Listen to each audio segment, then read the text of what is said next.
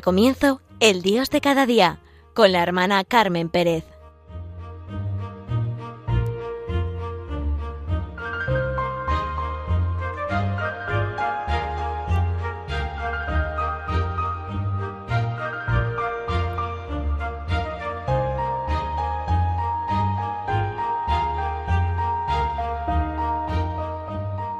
Mis queridos radioyentes, es una gozada estar en Radio María. Sí que lo es. ¿Verdad que hoy sentimos vitalmente el tiempo con la gran fiesta que hemos celebrado de Cristo Rey y el adviento que vamos a comenzar el domingo? Sí, el tiempo, mi hoy, mi pasado, mi futuro, mi vida como historia de, de salvación, la historia de la humanidad, auténtica historia de la salvación. El tiempo, peldaños de eternidad, me ofrece el tiempo, decimos en un himno de laudes. En el tiempo. El tiempo es nuestra manera humana de vivir. Por eso, nuestra religión tiene mucho sentido de la vivencia del tiempo. La encarnación es ya una expresión que implica tiempo. La pena es que muchas veces las palabras terminan por no tener sentido, cuando tienen una plenitud de sentido que nunca nos deja de asombrar. Nuestra religión es encarnación. Por ejemplo, el Evangelio de San Juan comienza, en el principio era el verbo, y en un presente inaudito, el verbo se hizo carne y habitó entre nosotros. Y la expresión al final de los tiempos es muy frecuente. La liturgia de las horas santifica y transfigura el tiempo de cada día. El domingo es el centro del tiempo litúrgico que tiene su culminación en la Pascua anual, la fiesta de las fiestas, la resurrección de nuestro Señor Jesucristo. Y la función del año litúrgico es celebrar todo el misterio de Cristo, desde la encarnación hasta su retorno glorioso en esa fiesta de magnificencia universal, Cristo, Rey del universo. La liturgia es maravillosa, lo más cercano y próximo al ser humano. Es nuestra manera concreta de vivir en el tiempo y tenemos necesidad de los ritos porque esa realidad nos expresa y hace vivir nuestra comunión con Dios en toda su revelación. Para el católico, la liturgia es siempre lugar de comunión con Cristo y su Iglesia, como lo sintió y le conmovió a, San John Henry Newman la liturgia católica. Necesitamos vivir la fiesta de Cristo Rey, como necesitamos la encarnación, la resurrección, en realidad, mira, sí, un hacer el recorrido de los misterios del rosario, gozosos, luminosos, dolorosos, gloriosos y momentos sencillos y concretos de encuentro de Jesús con Zaqueo, con la samaritana, con la cananea, el centurión, como necesitamos la experiencia y vida de los santos en las distintas épocas y tiempos en que han vivido. Cada uno sabemos qué encuentros nos conmueven. Vida es sentir toda la realidad creada y revelada. Somos capaces de sentir y vivir todo lo que hay en el mundo visible y tangible desde la fe y la esperanza, llenos de amor y gratitud a Dios, a Dios Padre, que así se nos manifiesta. Y lo hacemos realmente desde nuestro interior. No hay nada más urgente para el hombre de nuestro momento que aprender a inclinarse con todo su ser ante Dios para que Él penetre y reine en el interior. Reino de verdad, de vida, de paz, de justicia, de amor, ese es el reino que pedimos todos los días, porque si no, ¿qué reina en nosotros? Sí, necesitamos adorar a Cristo Rey, es una manera de expresar la verdad nunca gastada e inagotable de que Cristo es el camino, la verdad, la vida. La adoración fundamenta la dignidad del ser humano. La dignidad del hombre proviene de la verdad, de la justicia, de la honradez, de la belleza. Cuando nos inclinamos ante Dios, estamos en la verdad y en la libertad. El acto de adoración tiene algo de infinitamente auténtico, bienhechor, constructivo, tiene algo que da salud. En nuestro interior está el fervor, la intimidad, la profundidad, la energía creadora y la adoración lo expresa. Esto es la raíz más profunda de nuestra vida interior.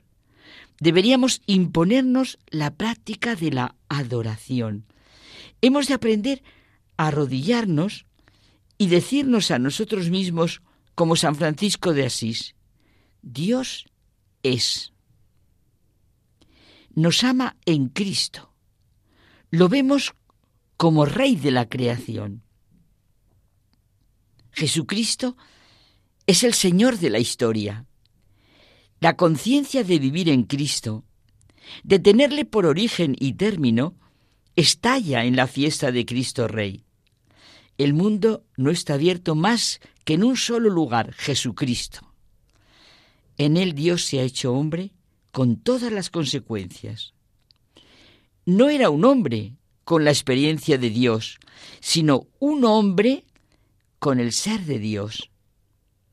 Creer es adaptar adoptar, mejor, ni hablar de adaptar, adoptar con respecto a Jesús una actitud en la cual el Señor es el fundamento de la propia existencia, el principio y fin de la vida, la medida de todo y la fuerza que lo hace todo. No es un efecto mágico. Las realidades que constituyen la vida no quedan transformadas inmediatamente la familia, la posición, el trabajo, la fortuna, bueno, o la escasez, los problemas, todo conserva su realidad, pero la puerta se habrá abierto y veremos, veremos entre comillas, veremos. Nos tornamos otros en función de Jesucristo. El creyente sigue trabajando en su quehacer cotidiano, sigue siendo pues un empleado, un deportista, un profesor, un médico, un obrero, lo que sea. La máquina no es más potente en sus manos que en las de otro. La enfermedad, el sufrimiento es tan complicado como antes. Pero viviendo en Cristo y con Cristo, ocurre algo en él aunque ni siquiera se dé cuenta de la unión con Cristo. Eso tan bonito, tan maravilloso de vivir es Cristo. Se vuelve más cercano, más comprometido con todos, va perdiendo prejuicios, considera las cosas en su verdadero valor, se va experimentando una transformación imposible de expresar con palabras. Hay una enfermedad soportada, una enorme valentía y honradez, una, un dolor ofrecido pacientemente, una profunda amistad que enseña la comunión, un levantarse encontrando sentido a todo lo que ocurre, una pérdida que se acepta, una enemistad que es vencida, un esfuerzo confiado y alegre que es realizado, es una plenitud de la humanidad y un vivir completamente distinto. Todo, de manera personal, en la familia, en la, en la sociedad. Esa transformación se ve con claridad en algunas personas que a lo mejor hemos tenido la gran providencia de Dios de encontrarnos en la vida. Como creyentes católicos, que viven su fe, Es muy confortante vivir así en el tiempo litúrgico. Y ahora concretamente la perspectiva de una etapa que se acaba y otra que comienza. La celebración de la solemnidad de nuestro Señor Jesucristo, Rey del Universo, es la plenitud de toda nuestra humanidad, de todo lo creado. En ella sentimos lo que es la creación y la redención, nuestra condición de elegidos, de amados, de hijos de Dios. Esta fiesta es el broche final del año litúrgico, en el que hemos podido ir viviendo, como comentábamos, el misterio de la vida de Jesucristo, su predicación y anuncio del reino de Dios.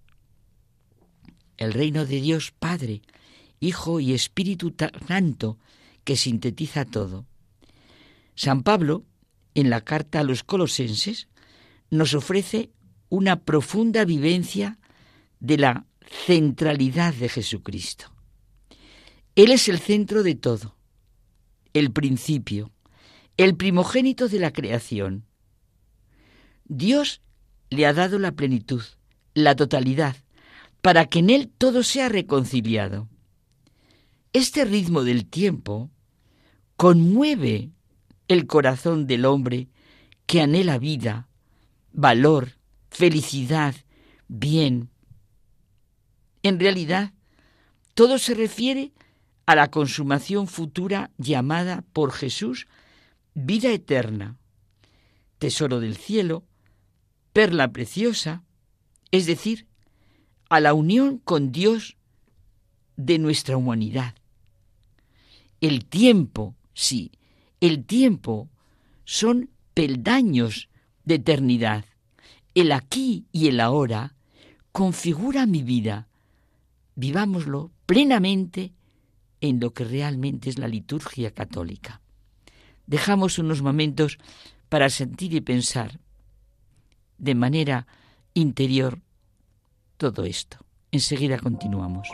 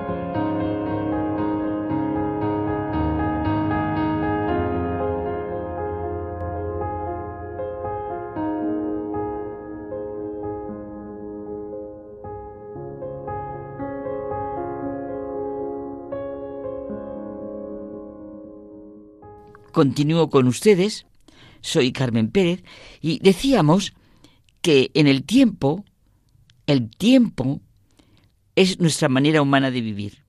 Y por eso nuestra religión tiene mucho sentido de la vivencia del tiempo. Comentábamos que nuestro fin de año es la fiesta de Cristo Rey, en la que se vive lo que dice San Pablo, el misterio de la voluntad de Dios, recapitular en Cristo todas las cosas del cielo y de la tierra. Y con el adviento se nos abre otra vez el comienzo de lo que para nosotros es el comienzo del año litúrgico. Adviento. Y todos contestaríamos con la palabra que define el adviento. Esperanza. Claro. Espesalvi es el título de la segunda encíclica de Benedicto XVI. En esperanza fuimos salvados, dice San Pablo a los romanos, y también a nosotros. Según la fe cristiana, la redención, la salvación, no es simplemente un dato de hecho. Se nos ofrece la salvación en el sentido de que se nos ha dado la esperanza una esperanza fiable, gracias a la cual podemos afrontar nuestro presente. El presente, aunque sea un presente fatigoso, se puede vivir y aceptar si lleva hacia una meta. Si podemos estar seguros de esta meta. Y si esta meta es tan grande que justifique el esfuerzo del camino. Maravillosas las palabras de Benedicto XVI. En el Adviento nos sentimos un pueblo lleno de esperanza. Pienso en la palabra pueblo como en todas las personas con una identidad que pertenecen a un país, tienen su propia cultura, sus tradiciones, sus ritos y ceremonias, su historia. Pueblo en el sentido de identidad profunda, de pertenencia de sus gentes a una misma raíz, a una misma savia de la que viven y se nutren, pues se siente la fuerza de lo que significa la pertenencia a un pueblo porque compromete y enriquece. Es nuestra gran realidad de vivir en la Iglesia. Somos pueblo de Dios, hijos de la Iglesia. ¿Cómo sentía Teresa de Jesús la Iglesia? Y su exclamación nos lo dice todo. Es decisiva y llena de certeza. En fin, soy hija de la Iglesia. Esta es la historia de la salvación. En la Biblia, en el Génesis, se lee Dios eligió a Abraham para hacer de él un pueblo del que nacería el Mesías. Tanto en el Antiguo como en el Nuevo Testamento, en toda la historia de la salvación, encontramos muchas imágenes que ponen de relieve la idea del pueblo de Dios. Somos un pueblo que camina día a día, momento a momento. Las palabras fe y esperanza en San Pablo van unidas y de hecho en nuestra vida nos parecen intercambiables. Los cristianos no podemos afligirnos como los hombres sin esperanza y realmente quien tiene esperanza vive de otra manera se le ha dado una vida nueva. Como nos dice Benedicto XVI, fe y esperanza van unidas. ¿Cómo va unida la confianza? ¿Se puede tener fe sin confianza? ¿Se puede esperar sin confianza? No se puede creer en alguien sin confianza y sin esperanza. Fíjese cuando decimos en alguien, creo en ti, todo lo que supone. Por eso me gusta tanto la afirmación de un convertido, Fabriz Azhar, cuando dice, me encanta esta afirmación, el credo es la mayor declaración de amor. Ya lo he comentado alguna vez. Creo en Dios Padre Todopoderoso. Y sigamos como si hiciéramos esta declaración de amor. Bueno, y la calculatoria que tantos de nosotros hemos aprendido desde niños. Sagrado corazón de Jesús, en vos confío. Lo que dice la oración, esta confianza es prueba de amor, aun cuando estemos sumidos en la amargura. Nunca será confundida nuestra esperanza. En la calma y en la tempestad siempre podemos clamar sin ningún miedo ni temor. Sagrado corazón de Jesús, en vos confío. La fe, la esperanza y la confianza son la urdimbre del corazón. Oh, ¿Verdad que el amor es fe, esperanza y confianza? En el Evangelio de Lucas se nos presenta el comienzo de la entrada de nuestro Redentor en el mundo con el sí lleno de confianza de María, el ejemplo de la fe, la confianza y la esperanza. He aquí la esclava del Señor. Haz en mí según tu palabra. Sí, no nos cansamos un día y otro maravilloso de rezar el ángelus. Algunos lo rezamos tres veces al día. Sí, por la mañana, yo por lo menos por la mañana, a mediodía y por la noche. Un sí que no excluye el sufrimiento, que desde luego excluye totalmente el miedo. ¿Hemos experimentado alguna vez en nuestra vida la necesidad que tenemos de la confianza? Que ha llegado el momento de la confianza. Arranquemos de la experiencia. Es distinto el miedo del sufrimiento. El miedo es ese temor que daña, esa perturbación angustiosa de nuestro ánimo por un riesgo, por un daño, por algo negro y brumoso. No hay esperanza ni confianza. Es esa aprensión de lo que puede suceder que nubla nuestro corazón, nuestras facultades. El miedo no tiene límites. Es provocado por la percepción de un peligro real, supuesto, presente, futuro, incluso pasado. El miedo está relacionado con la ansiedad. Es como si todas nuestras ansias de libertad, de seguridad, de paz, todos nuestros anhelos se encajonaran en un túnel angosto, estrecho, sin horizontes. Pero el sufrimiento no implica nada de eso. Insisto, no implica eso. Hablamos de sufrimiento y pensamos en la conformidad, en la reacción, en la respuesta de la persona al dolor, en la paciencia. Podemos sentir desde aquí que el amor es paciente. Es lo primero que dice San Pablo en su conocido himno a la caridad. El amor es paciente. Seguro que muchos pensamos en la ayuda tan enorme que puede sernos la carta de San Juan Pablo II sobre el dolor. Es tan profundo el sufrimiento como el hombre, precisamente porque manifiesta a su manera nuestra profundidad y de algún modo la supera. Parece pertenecer a nuestra trascendencia. Es uno de esos puntos en los que estamos, en cierto modo, destinados a superarnos a nosotros mismos y de manera misteriosa llamados a hacerlo. El sufrimiento habla de nuestro interior. Parece casi inefable e intransferible. Desde luego que exige que nos hagamos preguntas de fondo y busquemos respuestas. Vivir implica sufrir. Ningún ser humano se escapa de esta experiencia. En nuestra vida, la fe, la esperanza y la confianza son su urdimbre, su suelo y su horizonte, como lo fue en María. Pero solo quiero contraponer la diferencia entre el miedo y el sufrimiento y acudo al análisis personal e íntimo de cada uno de nosotros, lo diferente que somos cuando el miedo nos invade, porque nos invade la inseguridad, la desconfianza, la angustia, el temor de todo lo más sombrío a cuando sufrimos. El sufrimiento es concreto, nos invade, y una realidad lo expresa.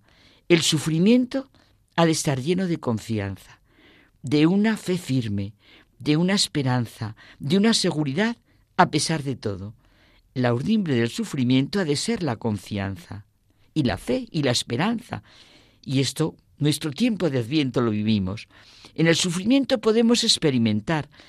Ha llegado el momento de la confianza, ha llegado el momento de tener capacidad para recibir la misericordia de Dios, de cogerse a la mano del Padre, capacidad para recibir, porque si no, ni la omnipotencia de Dios puede dárnoslo, nos hizo libres. Es el miedo el que destruye nuestra capacidad. El adviento viene a llenarnos de esperanza, de confianza, a sentir el sí de María, lleno de confianza, ante la tremenda, extrañísima, misteriosa propuesta de Dios. Solo es una propuesta concreta. Angustia, desconfianza o redención, confianza. No se puede caminar sin confianza. Es el fundamento de la vida y de toda relación humana. ¿Cómo no va a ser el fundamento de nuestra relación con el Padre Dios? Porque Dios nos ama, inicia lo que Chesterton ha llamado la historia más extraña de la humanidad. El misterio creador del mundo nace como un niño. Y desde entonces se divide la historia entre los que tienen esperanza y confianza y los que no. El tiempo, nuestro tiempo, peldaños de eternidad.